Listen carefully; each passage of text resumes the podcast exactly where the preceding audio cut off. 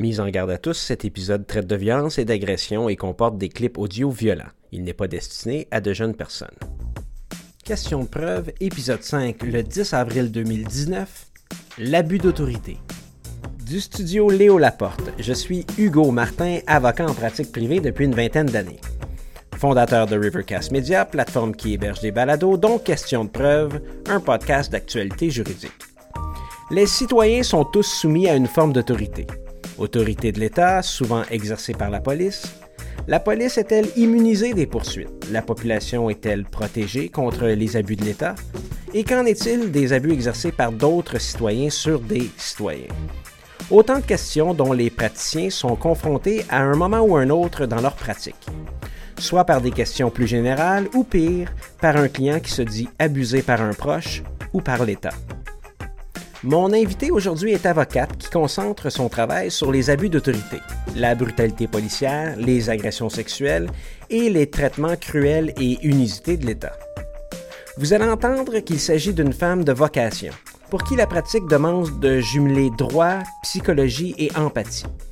Nous aurions pu faire quatre heures avec elle pour discuter des affaires Corillian, Gibbs et Bain, du Bureau des enquêtes indépendants, de l'interrogatoire des policiers dans les affaires civiles, de la trahison institutionnelle, des abus d'autorité et des agressions sexuelles. L'épisode de cette semaine sera certainement vous toucher autant professionnellement que personnellement. Alors, sans plus tarder, c'est avec plaisir que j'accueille Maître Virginie Dufresne-Lemire du cabinet Arsenault Dufresne-Oui à Montréal, dont elle est d'ailleurs fondatrice. Maître Virginie Dufresne-Lemire est détentrice de deux bacs de l'UCAM en droit et en relations publiques. Elle est candidate à la maîtrise en prévention et règlement des différends de l'Université de Sherbrooke. Elle commence par pratiquer en droit criminel, puis, de fil en aiguille, se spécialise en droit civil dans les cas de brutalité policière et d'agression sexuelle, entre autres dans le cadre d'actions collectives contre des congrégations religieuses. Bonjour Virginie. Bonjour. Ça fait plaisir. Bienvenue euh, chez nous, bienvenue chez Rivercast Media. On disait rapidement euh, dans euh, l'intro que tu as commencé ta pratique en droit criminel. Parle-nous-en un peu. oui, ben, en fait, j'ai fait mon stage au tribunal des droits de la personne et j'ai toujours été intéressée par les droits fondamentaux. Donc, ça me semblait logique d'aller en droit criminel. Et donc, j'ai travaillé en droit criminel à mon compte pendant environ deux ans avant de faire le, le, changement. Quand on pratique en droit, là tu parles à un, un, un, gars de commercial, quand on, on, pratique en droit criminel à son compte, on est automatiquement avocat de la défense. Automatiquement, effectivement. OK. Et c'est quoi qui, euh, qui, euh, qui t'attirait dans les droits fondamentaux? Tu disais que... Ben, c'est la défense des droits fondamentaux, c'est le droit à la liberté, de ne pas être emprisonné, de, de, le droit à la présomption de l'innocence, c'est toutes des... Euh, le droit contre les fouilles abusives, tu sais, c'est des droits... c'est ça, c'est vraiment des droits fondamentaux, puis je trouvais ça vraiment intéressant. Puis, puis après ça, tu as découvert quoi là-dedans? tu as découvert que les droits fondamentaux sont souvent brimés ou tu dis que dans bon, la façon que la société est organisée ici, c'est correct ou on, est dans, un, dans la bonne voie peut-être? C'est comme une grosse question. Euh, c'est difficile à dire. C'est sûr que dans en droit criminel, il y a quand même euh, un peu un débalancement des forces. Tu as les procureurs de la couronne qui travaillent avec les policiers qui ont énormément de moyens. Et en défense, euh, tu as beaucoup de mandats d'aide juridique, donc c'est des un salaire excessivement bas et t'as pas tant de moyens que ça. Donc, il y a comme une disproportion euh, des, des, moyens de part et d'autre qui, qui m'a quand même beaucoup marqué. Oui, OK. Et tu as euh, fait ton droit après l'école. Oui. Et pourquoi le droit après l'école? Euh, je pensais jamais aller en droit, ça n'a jamais été un rêve. Là. Euh, je pensais pas que c'était accessible. J'ai toujours un peu trop idéalisé cette profession-là d'avocat. Quand je faisais mon bac en com, j'ai fondé ma compagnie avec euh, deux autres personnes euh, dans le domaine des arts et j'ai comme réalisé que c'était pas mon domaine, que ça ça marchait pas pour moi. Et en terminant mon bac, j'ai comme décidé de faire le switch. D'ailleurs mon père qui me l'avait fortement conseillé. Il me disait que j'argumentais tout le temps et donc le droit serait peut-être euh, une bonne option. Et l'UQAM était la seule université qui acceptait des gens en janvier Donc, j'ai tout de suite changé. Donc, j'ai terminé mon bac en communication en même temps que je faisais, que je commençais celui en droit. C'est pas très surprenant. Il y a beaucoup d'avocats que je parle, c'est souvent des concours de circonstances qui les ont amenés en droit ou le contraire en croyant que le droit ouvrait à peu près toutes les portes aussi. Donc, c'est intéressant de, voir ça. Euh, maintenant, candidate à la maîtrise en prévention et règlement des différends. Donc, c'est de la médiation? Ouais, c'est ça touche beaucoup à tout ce qui est médi... médiation et euh, négociation. Il y a un, un, volet arbitrage, mais moi ça m'intéresse pas trop, donc j'ai surtout axé mes cours sur la médiation et la négo. Et ça finit par un mémoire? Un mémoire. Je suis présentement en rédaction, euh, un peu en déni, mais euh, oui. Et on parle de vous autres, de votre cabinet pas mal ces jours-ci dans les journaux. Tu trouves le temps où pour tout ça. Puis merci, merci d'avoir pris le temps de venir nous voir un vendredi après-midi comme ça. Mais le, le, temps, tu le fais comment? Tu te, tu te, le sépares, tu le partages comment entre la pratique et euh, l'école et la vie personnelle? C'est une bonne question. Je sais pas vraiment comment je fais, mais ça roule. Good. Euh, comment est-ce qu'on commence à pratiquer en abus d'autorité? Donc, on, comment tu passes du criminel en civil, mais pour des causes d'abus d'autorité. Encore une fois, c'est un concours de circonstances euh, extrêmement heureux.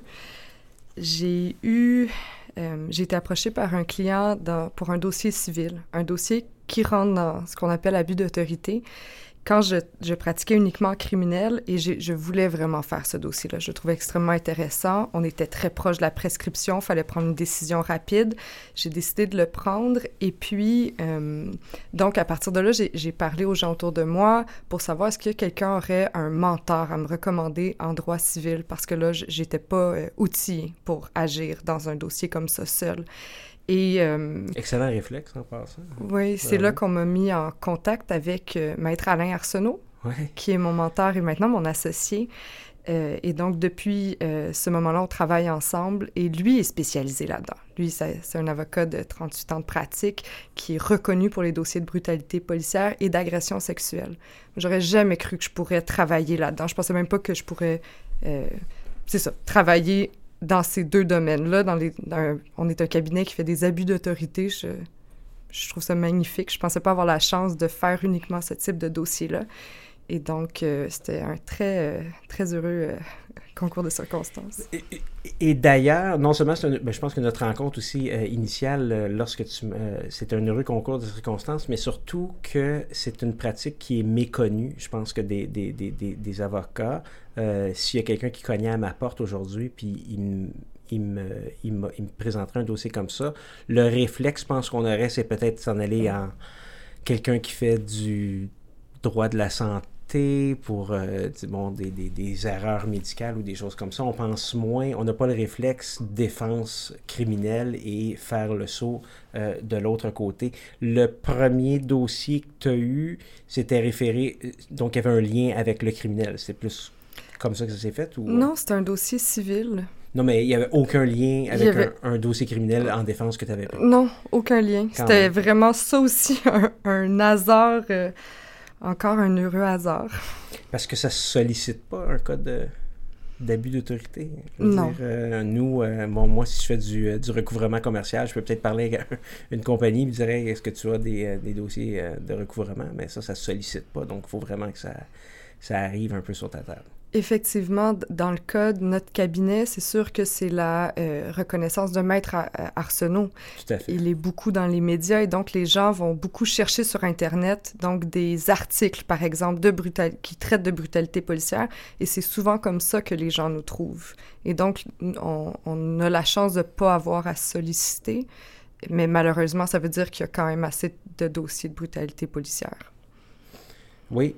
Euh, spécialité du cabinet, brutalité policière. Maintenant, on parle aussi d'abus d'autorité. Est-ce que tu as une définition pour nous autres?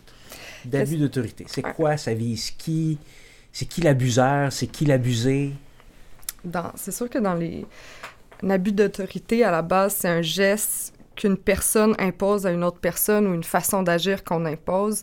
Et souvent, la personne qui va imposer ce geste-là, dans les cas qui nous intéressent, ont une position d'autorité. Donc, on parle de la police. La police, c'est le bras armé de l'État. C'est une des seules ben, un citoyen peut utiliser la force nécessaire dans le cadre d'une dans le cadre d'une situation particulière, mais reste que l'État est toute, la police est autorisée par l'État à utiliser la force. Donc, de toute évidence, c'est des gens qui sont en autorité. Euh, un autre exemple, c'est les prêtres. Les prêtres au Québec ont eu, euh, ont eu euh, beaucoup, beaucoup de pouvoir. C'est sûr que c'est moins le cas aujourd'hui, mais ils étaient souvent en position d'autorité. Tout à fait. Il avait même sur la, société pendant un bout de temps. C'est un petit peu avant moi, c'est beaucoup avant toi aussi. Effectivement. Mais je pense que ça, ça, ça, traîne un peu, puis on le voit de plus en plus dans les, dans les, dans les médias. Est-ce que c'est le même type d'autorité que pourrait, disons, exercer un patron? Effectivement. OK. Donc, c'est aussi large que ça. Euh, oui, tout à fait. OK. Donc, euh, et la personne abusée peut être un citoyen, peut être une employée, un employé, peut être quelqu'un d'une congrégation, ben, congré, comme quelqu'un qui était à l'église ou qui mhm. était. Mais qui, c'est qui l'abusé type aujourd'hui? Est-ce que c'est un homme? Est-ce que c'est une femme? Est-ce que c'est euh, une, euh, une, personne qui est euh, défavorisée? Est-ce que c'est quelqu'un qui a moins d'éducation? mon guess, ça serait de te dire que ça doit être beaucoup les femmes, mais je me trompe peut-être. Ça dépend mais si on parle par exemple de la brutalité policière, mm-hmm. ce qu'on réalise, c'est que de plus en plus, les policiers sont appelés à intervenir dans des, euh, auprès de personnes qui sont en situation de crise on parle énormément de euh, problématiques de santé mentale. Donc, c'est des gens qui ont des vulnérabilités, comme je viens de le dire, la santé mentale. Il y a aussi les gens de couleur, les gens racisés, qui sont beaucoup plus susceptibles d'être euh, victimes de brutalité policière. Euh, les gens qui ont un statut social précaire, donc des gens qui n'ont pas beaucoup d'argent, qui n'ont pas beaucoup d'éducation. C'est évident que c'est des facteurs de vulnérabilité qui sont très, très importants, surtout dans les cas de brutalité policière.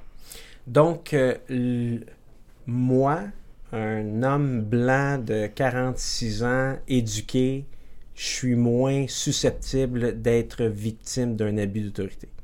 Tout à fait. OK. C'est le, le privilège. Du, du, white male. Exactement. OK.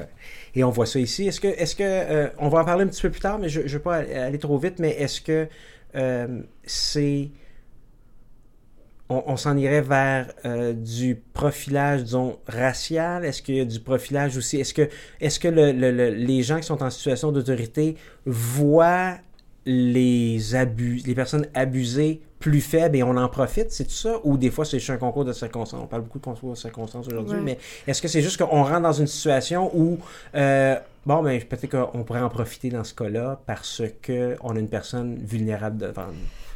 Je pense que ça se fait vraiment de manière inconsciente. C'est euh, des préjugés que les gens ont internalisés, des, je pense pas, ben, j'espère pas que les gens se disent ah une personne vulnérable, on va en profiter.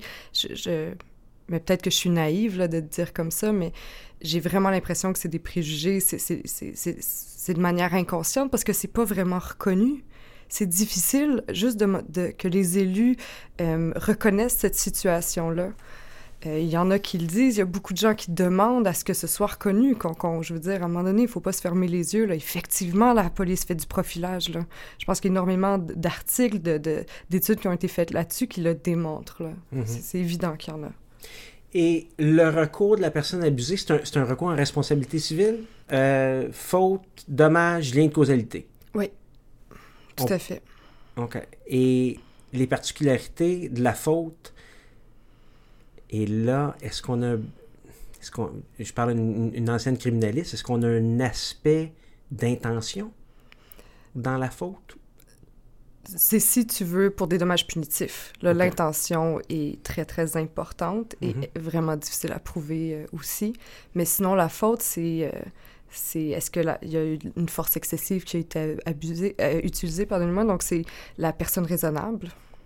OK la personne raisonnable euh, placée dans la même situation. Exactement. Un, policier placé dans les mêmes circonstances, si on parle encore de brutalité policière, est-ce que c'était raisonnable la force qui a été utilisée? Est-ce que, tu sais, puisqu'on parle de... Euh, le policier doit euh, constamment réévaluer la situation. Puis ça, c'est pas moi qui le dis, là, c'est les contextes d'évaluation, de contexte d'intervention en, utilisation de la force. Ouais.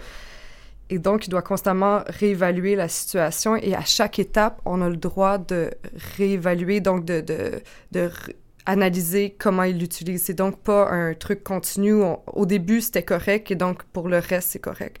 On doit toujours réévaluer selon ce qui se passe puis comment, euh, comment la situation évolue. OK, donc c'est vraiment à chacun des moments, on, de, bah, à chacun des, des, moments du même événement, on évalue la personne raisonnable dans cette situation-là. Tout à fait. OK, donc dans un même événement qui peut avoir duré une vingtaine de minutes ou une trentaine de minutes, mais on évalue à chacun des changements d'état ou les changements de comportement, comment la personne raisonnable aurait réagi à ce moment-là.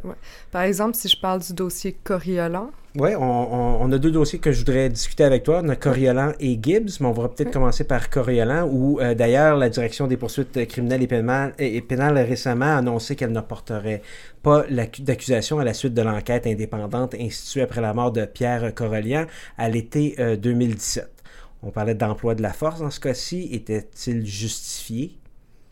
Oui. On part de là. Qu'est-ce qui s'est passé dans Coriolan? Peut-être me donner un petit background. Dans le dossier Coriolan, donc, euh, c'est un homme noir, euh, montréalais, qui a des problèmes de santé mentale et qui euh, est dans son appartement et il y a un appel qui est fait parce qu'il y aurait du bruit. Donc, la police vient, et ça, c'est important de se rappeler que la raison de l'intervention initiale, c'est pour du bruit. Donc, il est dans son appartement. Et là, la police intervient. Ils sont euh, cinq, six policiers. Là, j'ai pas le dossier avec moi, mais euh, cinq, six policiers. Et euh, ils interviennent. Et ce qui est intéressant dans ce dossier-là, c'est qu'on a une vidéo.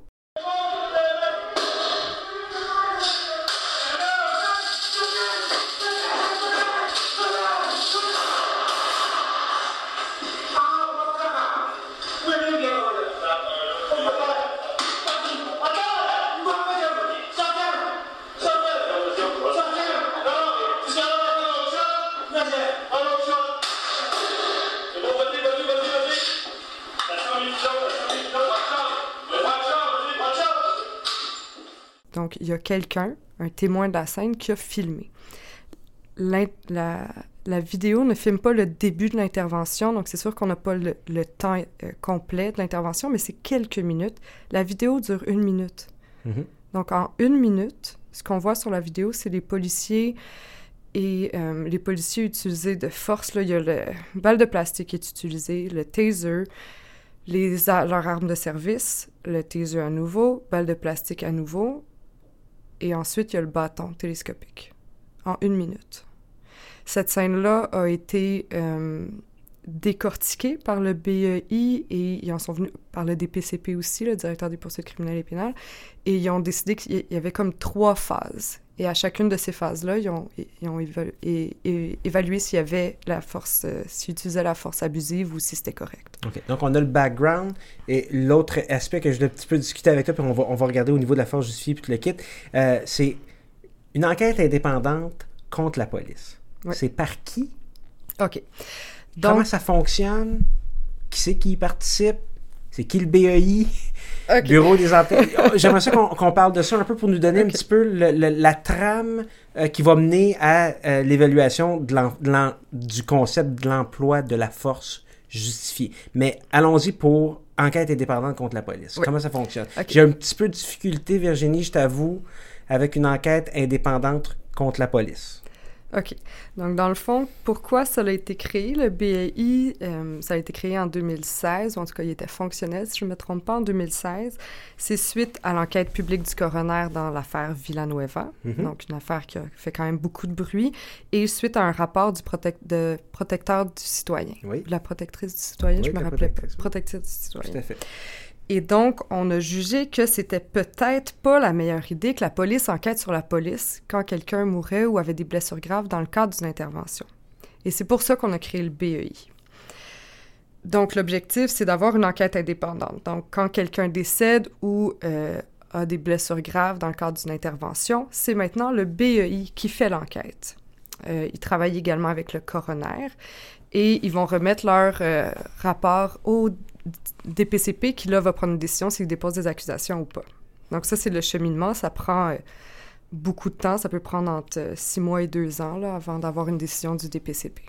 Donc, euh, au niveau des, du, Bureau des enquêtes indépendantes, on a le profil des enquêteurs. ils sont une quarantaine. il, y en a qui viennent des, simples civils, il y a des agents de la paix, il y a des anciens policiers, il y a des policiers, et on a un jumelage de tout ça. On a quand même un fil ou une, euh, une, euh, un background policier ou d'enquêteur. Tout à fait. La majorité des gens au BEI sont des gens qui ont soit des anciens policiers ou des gens qui ont travaillé pour les services policiers. Et c'est une critique qui a été adressée à plusieurs reprises, par exemple par la Ligue des droits et libertés. Donc la composition du, du BEI. Est-ce que dans le cadre de tes dossiers judiciarisés, est-ce que c'est quelque chose qui est soulevé l'indépendance du BEI? Euh, dans le cadre du dossier de M. Gibbs, on a invoqué euh, un peu une problématique reliée au BEI. C'est qu'il faut savoir que le BEI est quelque chose, de, euh, une création très récente. Oui.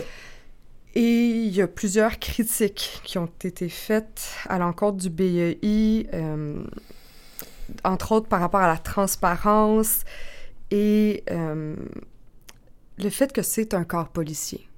Et donc, est-ce que c'est vraiment indépendant?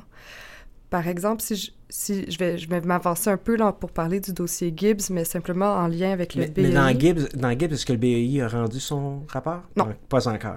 continue. Non, c'est simplement qu'il y a une demande d'accès à l'information qui a été faite et qui, à laquelle on a eu accès et qu'on invoque comme pièce dans, euh, dans le dossier Gibbs, c'est des lettres de euh, Maître Giaug, donc la directrice du pays, adressées à différents services de police.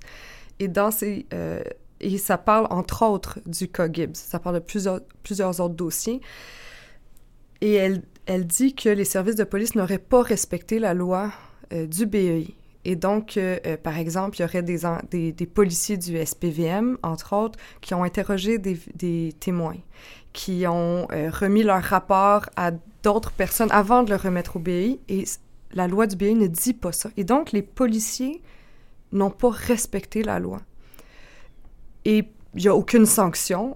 On, a eu ces lettres-là. Il y a eu des déclarations publiques ont dit non, tout a été euh, remédié, tout est beau. Mais dans une des lettres, la, Maître dit là, c'est la troisième fois que je vous écris, ou en tout cas, je ne sais pas combien fois, là, mais je vous ai déjà fait part plusieurs fois de ces, ces manquements. Là, faudrait peut-être.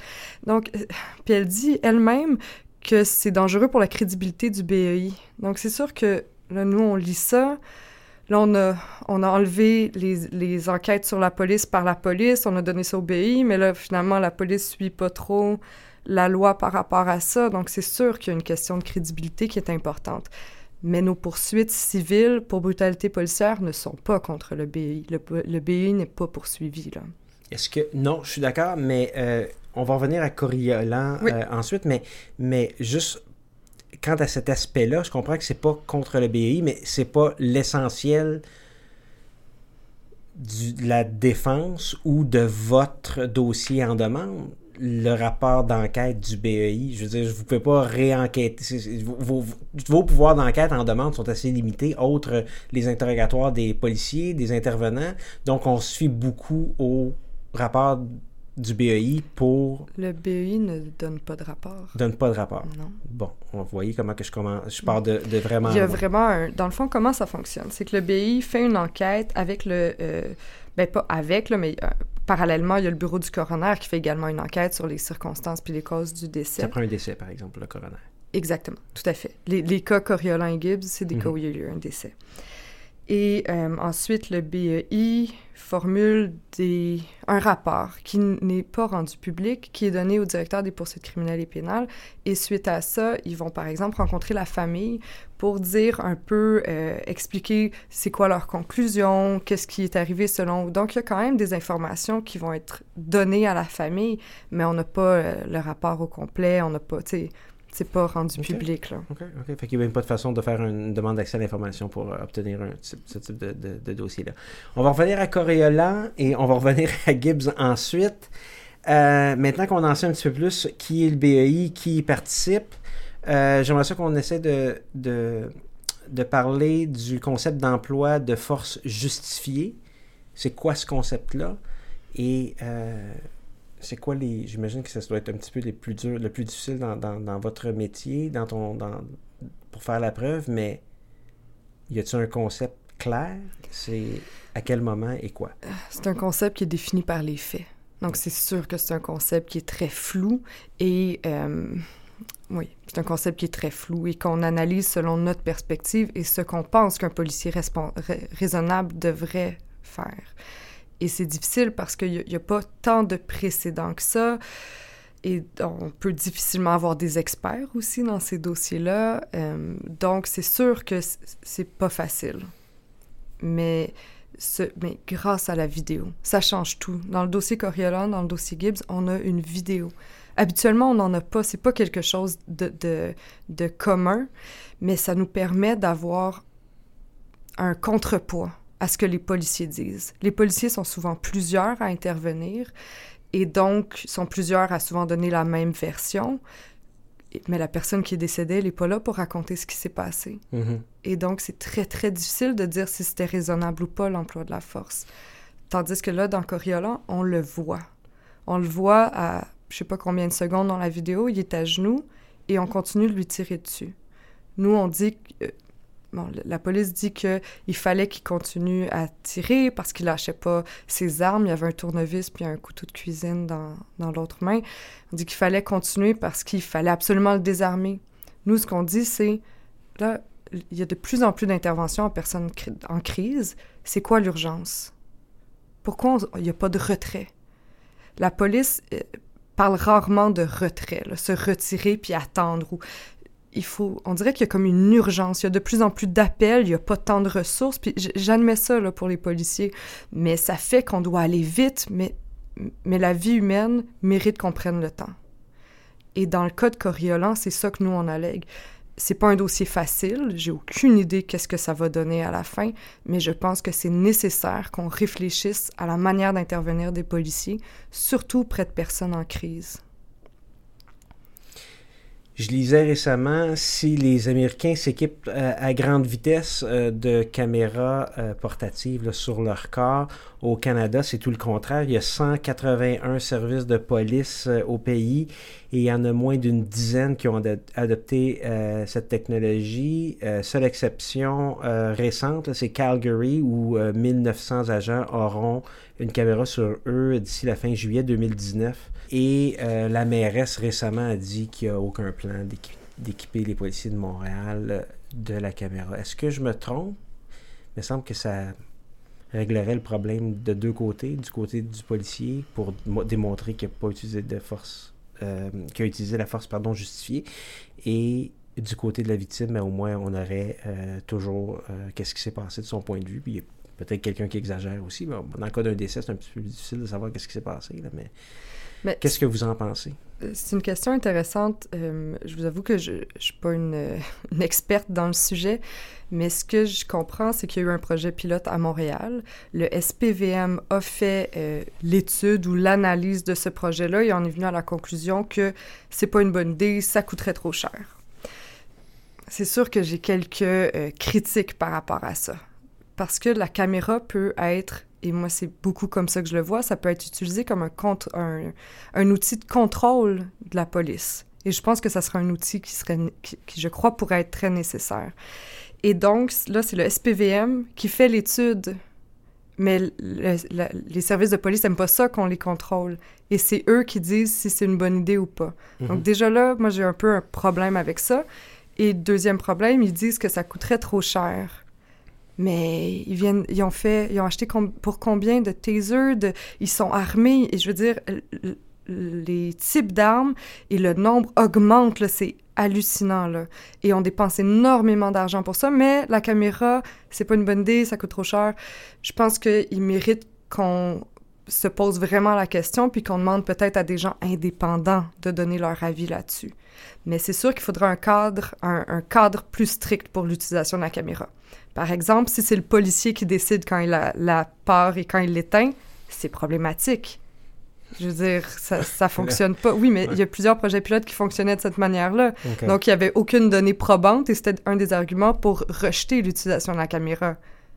Ça fonctionne pas. Donc, je pense qu'il n'y a pas eu une réflexion réelle sur la, les points positifs et négatifs de l'utilisation de la caméra. Mais je pense que ça pourrait être bien.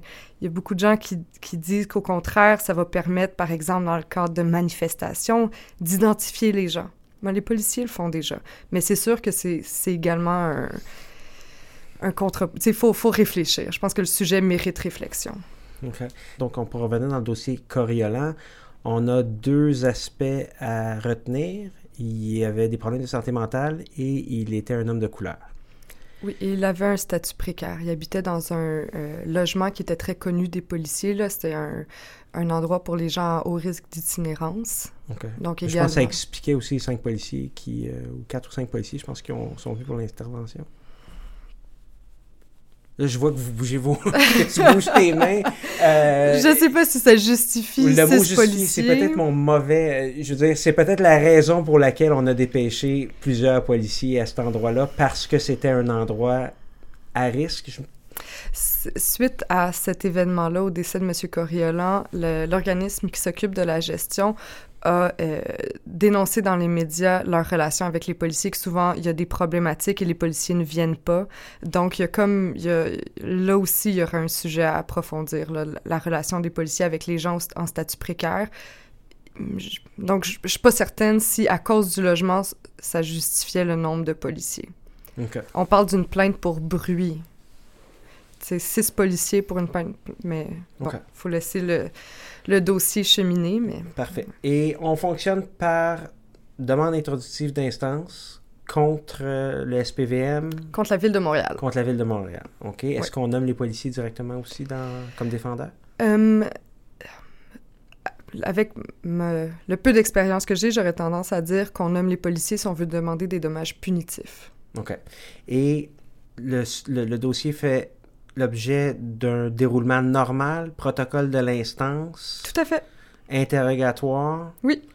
expertise. Expertise, des fois, tu peux en- on peut en avoir une sur les dommages, euh, mais dans le cas d'un décès, c'est pas vraiment, c'est pas nécessaire. Euh, sinon, un sur l'emploi de la force, Mhm.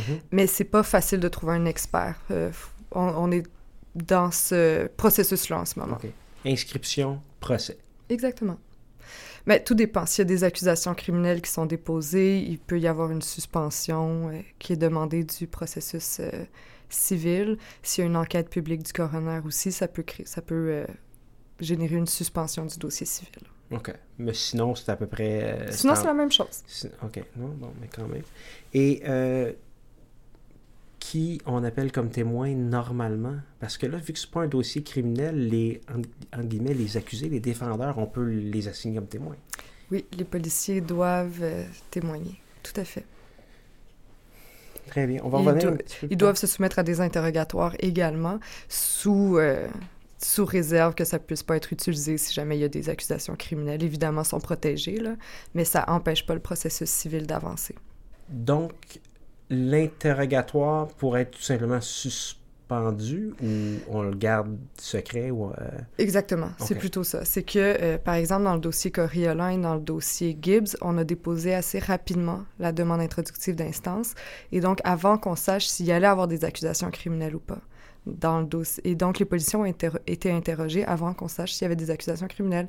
Mais donc, on prend les, les, les mesures pour s'assurer que les, les, policiers, les droits des policiers soient pas euh, enfreints. Très bien. Et autant pour Coriolan que pour Gibbs, qu'en est-il de l'admissi- de l'admissibilité pardon, en preuve des enregistrements vidéo? Euh, ben, c'est un élément matériel. Je- ça va être sujet à un débat euh, dans, au procès au fond sur la force probante. Sur la force probante. Ouais. Mais sinon, c'est admissible en preuve un peu comme n'importe quelle preuve technologique. Oui, tout à fait. Est-ce qu'on a besoin du... euh, dans le cas de Coriolan, je sais que c'est quelqu'un d'extérieur. Dans Gibbs, je suis pas trop certain. Ah oui, euh, dans Gibbs aussi, c'est quelqu'un qui était à l'extérieur, qui prenait... euh, Oui. Est-ce qu'on a besoin de l'auteur du vidéo pour venir témoigner? Normalement, oui, à moins qu'il y ait admission, mais c'est vraiment comme n'importe quel élément de preuve.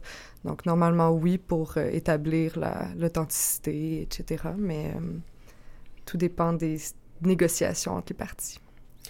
Dans Gibbs, On a eu un petit background tout à l'heure, mais je vais vous demander de nous D'expliquer. de- ouais, oui. de- ouais, d'expliquer un petit peu plus, parce qu'on a, on a l'aspect de vidéo encore, on a l'aspect du taser dans Gibbs. Euh, je veux savoir un petit peu dans quelle étape on est rendu euh, dans le cadre de, de- de cette affaire-là.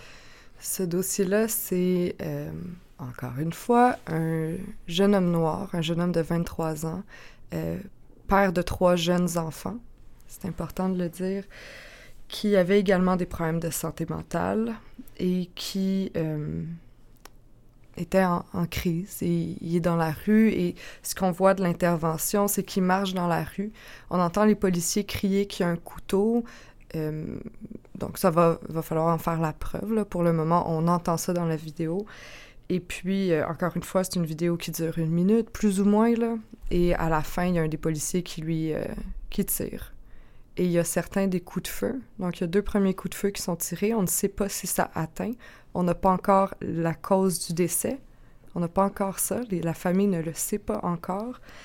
Euh, mais on voit qu'il y a des coups de feu qui sont donnés quand M. Gibbs est de dos. Donc ça aussi, c'est excessivement problématique.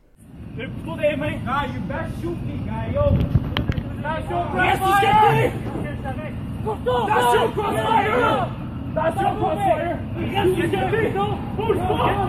Bouge pas! Yo, il reste un bouton, ok? Stay there, kid. Stay there, man. Stop! Stop! Stop! Stop! Stop!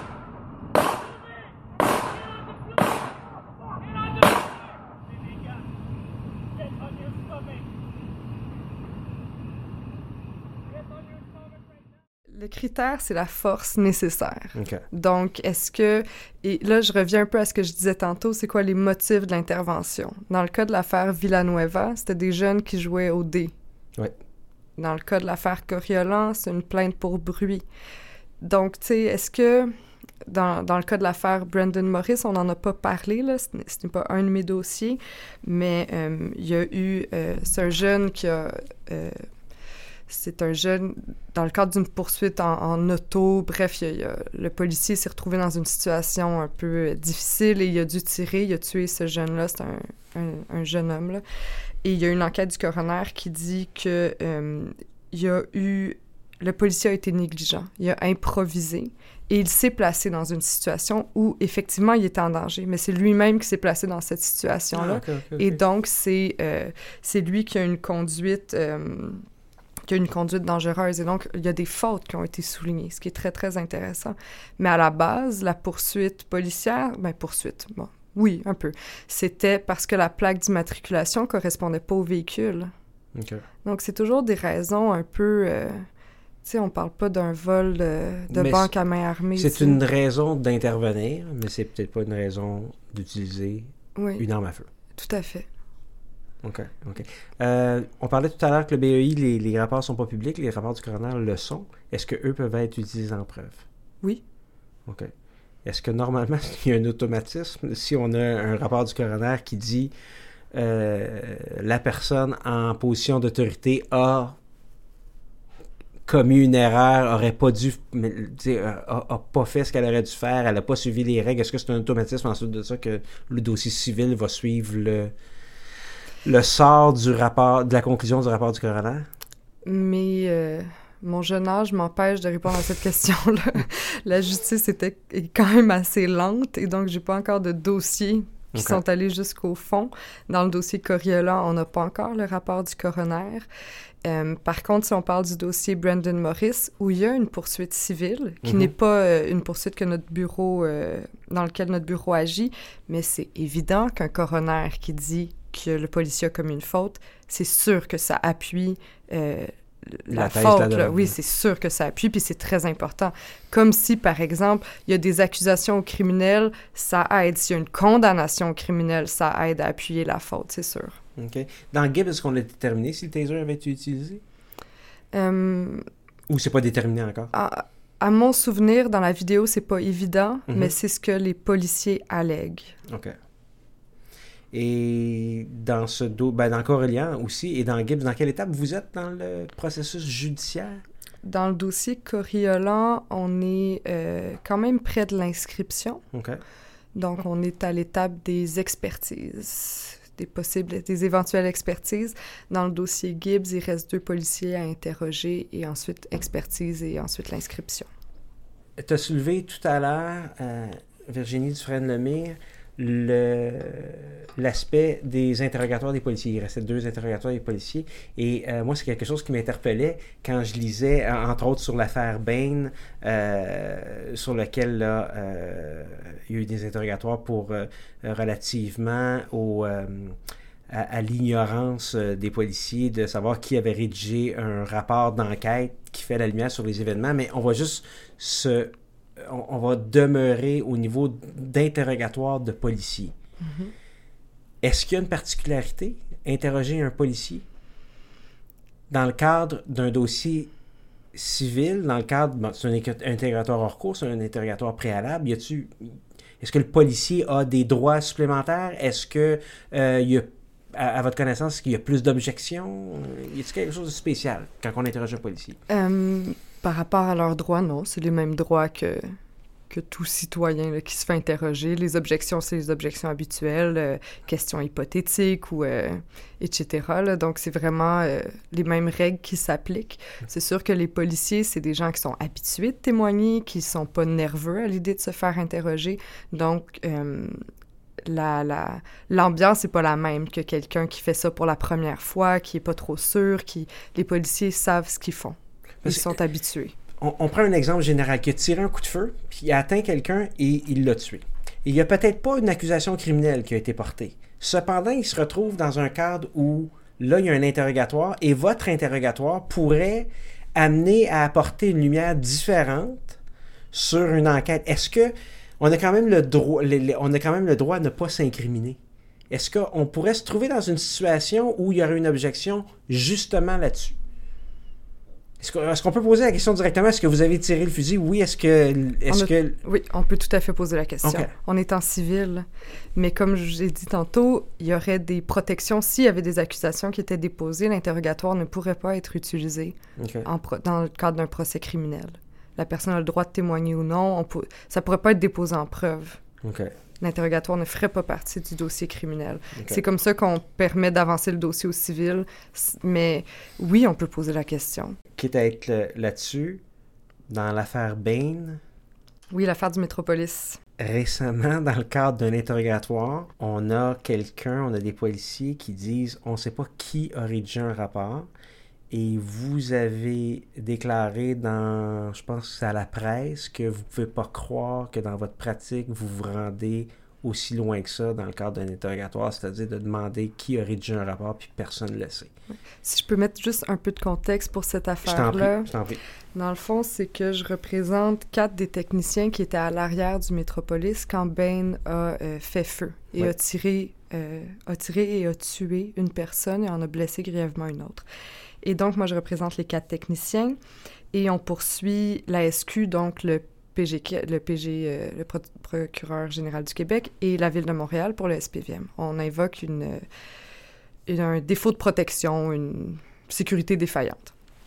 Et on, on, le sait, en février 2013, le ministre de la Sécurité publique de l'époque avait annoncé qu'il y avait eu une enquête commandée par le, le ministre à la SQ pour faire la lumière sur les événements.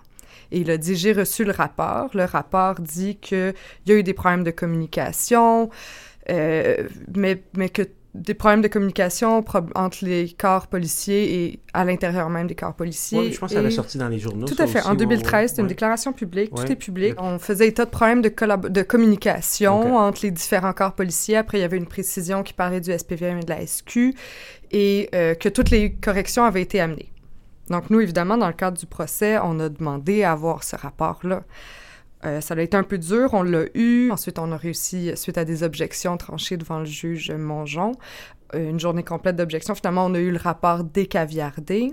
Et on demandait, ça faisait des mois qu'on demande, ben, c'est qui a fait le rapport? Nous, on a l'intention de le déposer, donc il faut qu'on ait la personne qui l'a rédigé. Il n'y a mm-hmm. pas de nom dessus. Et là, on me dit toujours, je sais pas, on sait pas c'est qui, on sait pas c'est qui. Moi, je, trouve ça un peu étonnant qu'on sait pas c'est qui. C'est le ministre qui a commandé ça à la SQ. Là, on me dit qu'on sait pas c'est qui, j'ai des interrogatoires. Je n'ai pas le droit de révéler ce qui a été dit lors de ces interrogatoires-là à cause d'entente de confidentialité. Mais euh, bref, on en vient que la déclaration de dossier complet doit être déposée le 15 avril et j'ai toujours pas le nom de la personne qui a rédigé. Oui. et donc, oui, je vois que tu regardes la date. Mais je regardais la date, là. Donc, pour ceux qui, pour ceux qui nous écoutent en différé, on, on est le 5 avril aujourd'hui. Oui. Et là, euh, donc, on fait une demande pour, euh, une demande pour ordonner à, au PG de nous dire qui a rédigé le rapport. Mhm. Et là, on va devant, on a été devant le juge Nollet. Et là, on a plaidé, la SQ, a- le, ben, le PG a dit qu'il savait pas c'était qui. Et euh, donc, le juge a été plutôt étonné. Et là, euh, il y a eu des, discussions et euh, le PG a dit, ben écoutez, il y a eu des, des qui ont été faits et on, les gens ont été questionnés, ils ont dit qu'ils savaient pas c'était qui, qu'ils n'ont pas été rencontrés. Et là, le juge, euh, les gens importants, les hauts placés, n'ont pas été rencontrés pour ce rapport-là. Là, le juge a dit cette phrase-là que je vais toujours me rappeler. Il a dit, mais il manquerait juste que ce soit un faux rapport. Et donc, euh, il leur a donné un délai pour nous donner les noms. Mais nous, ça fait au moins un an qu'on demande ça. Puis dans le cadre des, entre, des, des interrogatoires aussi, si tu demandes aux policiers qui avez-vous été, puis on te répond non, puis tu tu peux pas aller beaucoup plus loin. Puis les, les policiers, quand ils disent un non, c'est non. Tu sais, y a pas, c'est pas comme quelqu'un qui t'attend un peu, tu laisses un petit silence, puis la personne continue à parler. Les policiers, eux, c'est non, non, c'est... Donc, tu sais, il faut jouer avec ça aussi. Et on attend? On a reçu les noms. OK, bon, parfait. Bon, mais bravo, vous allez pouvoir inscrire. Il reste juste 10 jours cependant. Il faut faire ça vite. C'est la seule chose que je peux vous dire. On va prendre une euh, petite pause et de voir euh, à passer à un autre sujet qui est euh, pas plus gai. Euh, on va parler un petit peu des agressions sexuelles qui, par, euh, qui, qui constituent un peu euh, l'autre aspect de votre pratique.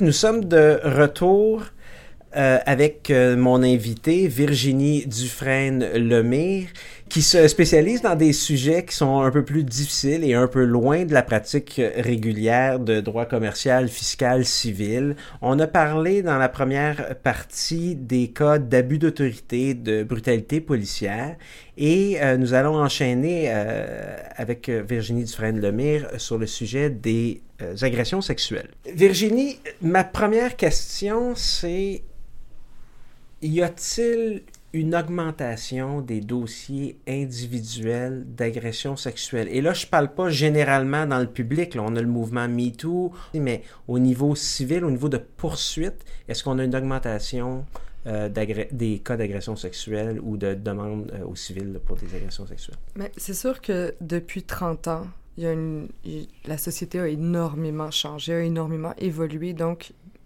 en 30 ans maintenant, c'est beaucoup plus commun des poursuites euh, d'agressions sexuelles au civil. Euh, entre autres avec le mouvement MeToo, qui a fait énormément évoluer la société. Maintenant, on, a beaucoup, on reconnaît beaucoup plus les dommages, on a beaucoup plus d'empathie envers les victimes et le système judiciaire a beaucoup changé également. Euh, c'est reconnu maintenant que une agression sexuelle cause des dommages. Il n'y a plus de question là-dessus. Là. C'est un préjudice corporel. Et euh, les interrogatoires aussi, il y a plus de respect. Avant, ça pouvait être très dur. On invoquait la faute de la victime, etc. Maintenant, il y a comme un, un changement d'attitude envers les victimes et également, par exemple, par rapport à la prescription. On reconnaît l'impossibilité d'agir, qui est une thèse qui a été développée surtout dans le cadre de euh, brutalité policière, dans Mhm. l'arrêt Gauthier de la Cour suprême, a été maintenant, euh, a été vraiment développée en impossibilité d'agir en matière d'agression sexuelle. Donc, le délai pour pouvoir agir, souvent, c'est des agressions, on parle sur des enfants. Et donc, ça peut prendre du temps pour un homme. Ça peut, je crois que la moyenne, c'est 43 ans avant de dénoncer une agression sexuelle. Et donc, cette thèse-là de l'impossibilité d'agir a beaucoup été développée et reconnue. Là. Et donc, là, maintenant, en plus, depuis 2013, le délai de prescription qui était de trois ans avant, c'était le même, c'est le délai commun. Le délai général, ouais. Exactement. Maintenant, c'est 30 ans depuis le 23 mai 2013 en- pour agression sexuelle. Donc, oui, il y a une grande évolution, mais encore une fois, j'ai pas tant d'années de pratique, mais reste que je, je crois qu'il y a beaucoup plus de dossiers individuels et euh, actions collectives. On parlait des, des cas de brutalité policière tout à l'heure et je vous demandais c'était qui les victimes. Dans le cas des agressions sexuelles, c'est qui la victime type? Mais si on regarde les statistiques, c'est une femme sur trois qui va être victime d'agression sexuelle et un homme sur six. Pour les hommes, c'est surtout dans l'enfance. Pour les femmes autochtones, c'est trois femmes sur quatre. Euh, donc, on voit qu'il y a beaucoup plus de femmes qui sont victimes, mais ça reste un phénomène qui est tout à fait, malheureusement, commun pour des victimes hommes. Surtout dans le cadre des euh, actions collectives contre des congrégations religieuses, les hommes sont beaucoup plus souvent les victimes. Et l'agresseur, qui est-il? C'est l'espèce d'image qu'on a là, de l'agression dans le fond d'une ruelle noire. Là. Ça arrive pas. C'est pas. Mais ça arrive, mais, mais c'est pas ça la réalité. La réalité, c'est un oncle, c'est un ami, c'est un conjoint. Euh, donc, tout ce qui est agression individuelle, c'est souvent quelqu'un qui est proche, c'est souvent malheureusement dans la famille, mais sinon, euh, dans le cadre des actions collectives, nous, on fait surtout dans le cadre euh, d'actions contre des congrégations religieuses, donc c'est des, c'est des prêtres. C'est quoi les recours de ces victimes-là? Bon, tu peux faire une plainte à la police. Ça, ça amène des sanctions criminelles, donc il n'y a pas d'indemnisation, ou il y a une poursuite civile c'est sûr que euh, les gens mélangent encore beaucoup les deux. Donc, euh, nous, on prend toujours le temps d'expliquer le processus, le cheminement de chacun de ces, deux euh, processus-là. Il y a aussi la possibilité de faire une demande à l'IVAC pour une indemnisation. Donc, c'est en gros, c'est les trois types de recours. OK. Dans quel contexte on, on peut retrouver une action collective d'agression sexuelle? Vous comprendrez que L'agression sexuelle, c'est individuel. Je dis, ça doit être rarement une agression sexuelle de groupe. Comment on peut se retrouver à une action collective? Expliquez-nous ça. OK.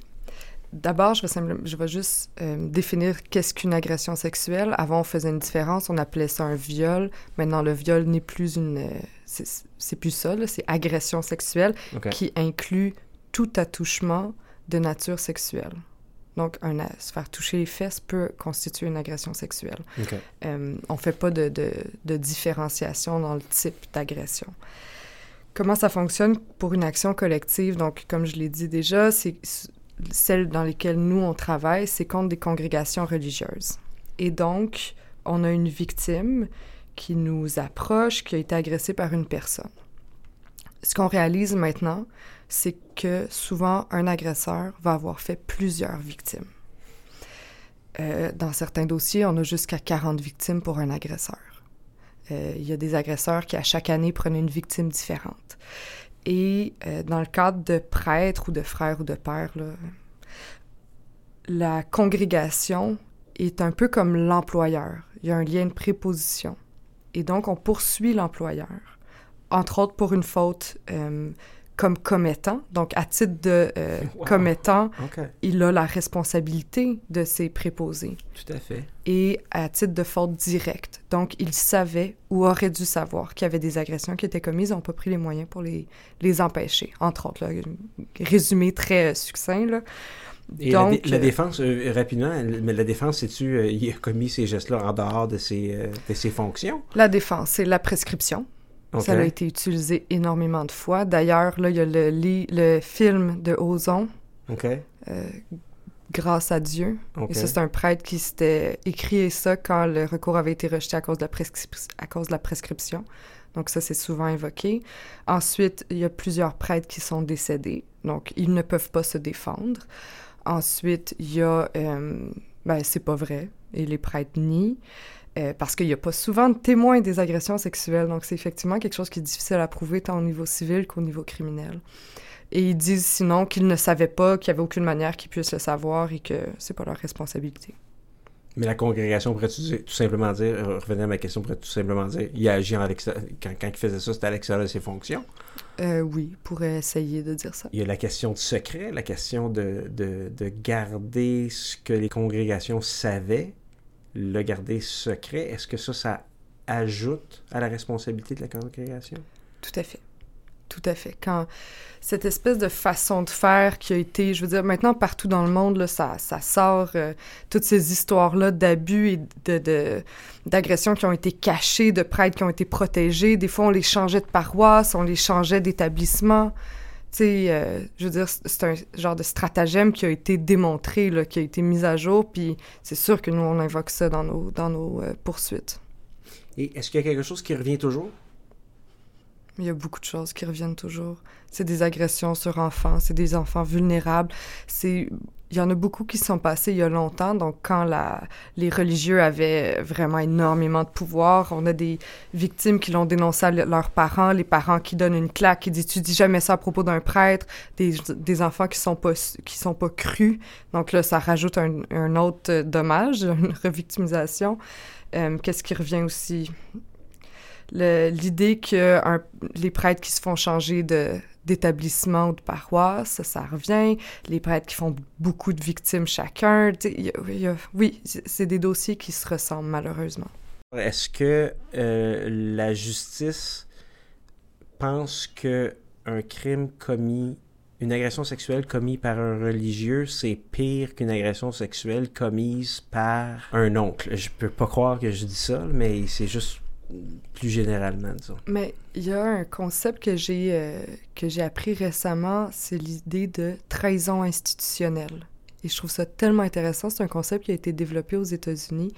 Euh, et donc, c'est c'est quelqu'un de confiance, quelqu'un qui représente quelque chose de plus grand, qui est sans savoir raison, qui, qui est un modèle, qui est en autorité, qui commet l'agression.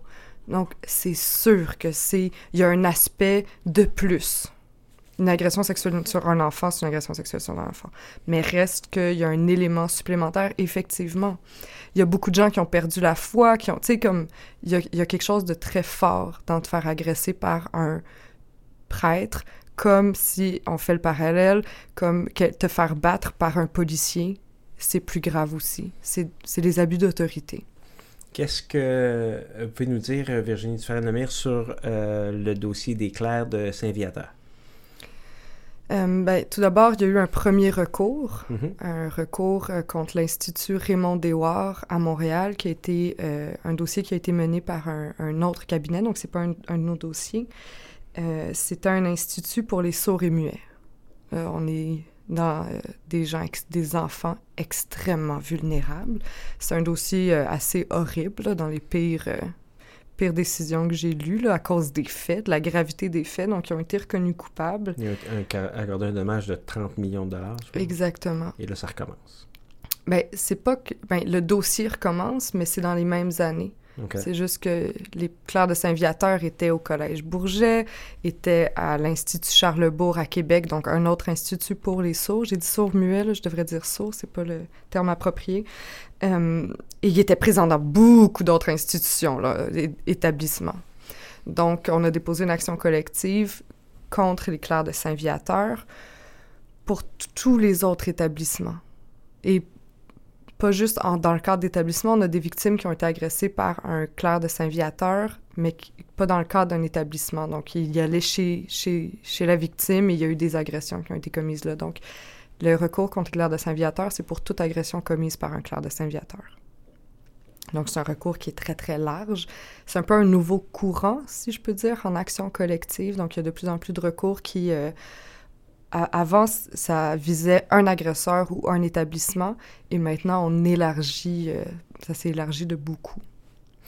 Euh, les victimes se manifestent à quel moment? Lorsqu'ils entendent parler de ça, ou après les jugements, ou... Si je prends l'exemple des euh, Claire de Saint-Viateur, dans ce dossier-ci, on a eu une première victime qui nous a raconté. On voulait tâter le pouls. Moi, c'était ma première action collective. Je voulais savoir si c'était possible qu'il y en ait d'autres. On a fait un, une entrevue avec le, cette personne-là dans le Journal de Montréal. À la suite de la parution de cet article-là, je pense qu'on a reçu 30 appels. 30 hommes qui racontait les abus pour la première fois. Okay. J'ai trois ans de pratique, puis on, on doit gérer ça. C'était quelque chose d'assez intense. Ensuite, on a déposé le recours. Là, encore une fois, il y a une autre vague d'appels. Ensuite, il y a eu une audition sur la demande d'autorisation. Il y a eu une autre vague d'appels. Là, avant-hier, on a déposé une nouvelle action collective contre le diocèse de Montréal.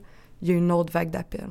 Ça se fait vraiment par vague. C'est des gens qui avaient souvent qui ont enfoui ça très, très profondément et qui là, voient ça par hasard. Puis là, ça fait tout ressortir, puis ils ont besoin d'en parler à ce moment-là. C'est la réalité, c'est ce que j'observe. OK. Et on évalue les dommages comment? C'est assez difficile parce qu'on est principalement dans les dommages moraux, donc les dommages non pécuniaires. Moi, je suis l'école de Gardner, là, donc euh, dommages non pécuniaires. Et c'est assez difficile. Comment est-ce qu'on évalue des dommages euh, qu'est-ce qu'il faut, faut qu'il y ait un lien direct avec la faute. Faut, c'est assez difficile, mais dans le cadre d'action collective, et c'est ce que j'apprends beaucoup en ce moment, c'est qu'on fait des, un peu des échelles, des tableaux selon les dommages. Il y, a, y a, une liste de dommages qui est reconnue, qui découle beaucoup d'agressions sexuelles. Ben, on rencontre les gens, puis on demande. Il peut y avoir des évaluations par experts aussi. OK. Et on sort un peu de la jurisprudence antérieure, le 30 millions pour 150. Est-ce qu'on peut faire ce on peut faire une simple mathématique? Ben, c'est sûr Dans l'autre dossier des classes Saint-Viateur, je disais, il y a eu 150, environ 150 victimes, il y a 30 millions qui ont été accordés. Oui, ben c'est sûr que euh, on doit prendre en compte les capacités de payer de l'autre partie dans le cadre des négociations. Euh, on prend en compte, oui, tout ça va, va, va appuyer nos discussions, c'est certain. Et c'est des dossiers que vous envisagez procéder par conférence de règlement à l'amiable? Euh, c'est sûr que c'est ça qu'on... Nous, on doit choisir qu'est-ce qui est le mieux pour les victimes. Il y a comme un secret, euh, une culture du secret qui est très, très forte là, par rapport à ça. Ça sort partout ailleurs, mais moi, au Québec, au Québec, ce qu'on sait, c'est grâce aux actions collectives. Donc, quand c'est dans le cadre d'une CRA, il y a beaucoup de choses qui restent euh, secrètes. Mais euh, par rapport à ça, il faut opposer l'idée que les victimes veulent l'anonymat là, aussi. Là. Il y a beaucoup de gens qui entrent dans une action collective parce qu'elles peuvent le faire de manière anonyme. Mais c'est sûr qu'en CRA, c'est que ça va plus. L'objectif, c'est d'aller plus vite. Si on prend juste le recours, par exemple, Sainte-Croix, Sainte-Croix 2. Il y a eu Sainte-Croix 1 et là, il y a Sainte-Croix 2 qui est menée par euh, Maître Arsenault et, et d'autres personnes. Et euh, donc, dans Sainte-Croix 2, ils ont fait la demande d'autorisation qui était contestée. Pouvez-vous nous donner un petit peu un background? Je suis désolée. Oui, euh, Sainte-Croix 1, c'était euh, bon, les frères de Sainte-Croix. Le premier recours, c'était pour trois établissements. L'école Notre-Dame, où j'ai d'ailleurs été, et deux autres établissements. C'est un dossier qui a été qui, qui, est qui, a terminé il y a quand même plusieurs années. Et dans le cadre de ce recours-là, ils ont eu des victimes de d'autres endroits. Et donc, ils ont décidé de faire un deuxième recours collectif, une deuxième action collective plutôt, pour euh, les autres établissements. Donc, ça vise tous les autres établissements. Donc, c'est dans les premiers, si je me trompe pas, qui visent comme ça, qui ont un spectre aussi large. Et là, sont allés en, en autorisation parce que c'était contesté. Le juge a rejeté sur les quatre critères, sont allés à la cour d'appel ça a été accordé sur les quatre critères. Et là, on est allé à la Cour suprême, je dis on parce que j'ai accompagné, en novembre dernier. Bonjour à tous. Dans le dossier de l'oratoire Saint-Joseph du Mont-Royal étal contre Gigi. On attend le jugement. C'est pas facile, c'est vraiment pas facile d'entendre, puis je, je m'en vais pas dans un, vers un sujet plus facile non plus. Je voudrais qu'on parle un petit peu des communautés autochtones. Oui. Donc, on a euh, le dossier des Oblats. Oui. Donc, une action collective pour agression sexuelle euh, qui vise les Oblats de Marie Immaculée qui ont fait euh, beaucoup de victimes dans les communautés autochtones. Donc, on, on, a des, on est allé chez les Inuits, Anishinaabe, Atikamek, Cri, donc... Euh, mais il y a aussi des non-autochtones dans ce recours-là. Mais les, les Oblats ont été beaucoup dans les communautés. Est-ce qu'il y a un aspect de, de, difficulté de rejoindre les victimes dans, dans un type de... Complètement complètement, on, doit se rendre partout au Québec. C'est ça, c'est que dans ce recours-là, ce qui est difficile, c'est euh, un peu de l'aspect qu'on disait tantôt. les agressions ont été commises par le prêtre et donc il y a cette idée de trahison institutionnelle. Donc, c'est des gens qui étaient très vulnérables, les, les, religieux dans les communautés autochtones, parce que là, la communauté autochtone, on s'entend, ça a été reconnu qu'il y a eu un génocide. Tu sais, je veux dire, tu avais la trahison institutionnelle de l'Église et du gouvernement. Il était pris dans des... C'est quand même débile, l'histoire, par rapport à ça. Et là, tu as les prêtres qui agressaient beaucoup de gens, qui ont agressé des fois. Là, on a des prêtres qui ont agressé sur trois générations. La grand-mère, la mère, la fille. C'est quand même vraiment grave ce qui est arrivé. Donc, c'est effectivement un sujet assez lourd. Euh, et là, on a des gens beaucoup plus vulnérables, entre autres parce qu'ils sont isolés. Il y a des communautés qui sont très loin.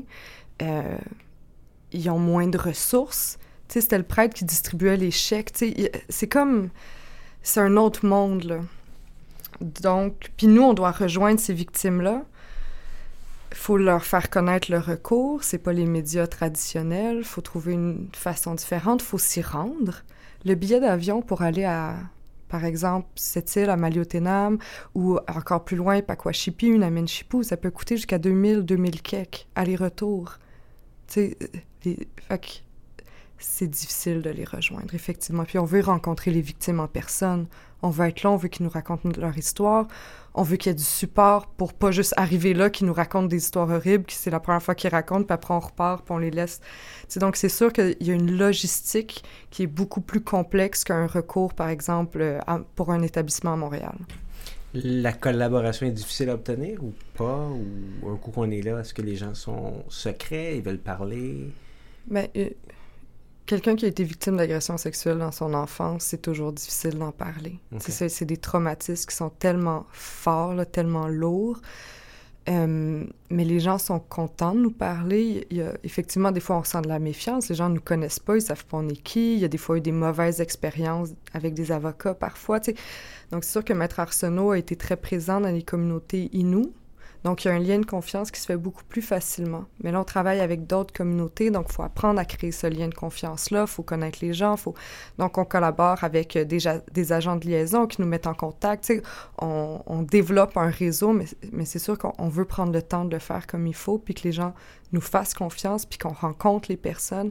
Mais donc, c'est sûr que c'est un processus qui est, euh, qui est lourd, mais qui est nécessaire. On pourrait parler euh, encore un autre deux heures de toute... Euh la problématique des victimes. Je ne sais pas s'il y a des sujets que euh, tu penses qu'on a oubliés, que tu voudrais absolument euh, soulever. Je t'invite à le faire.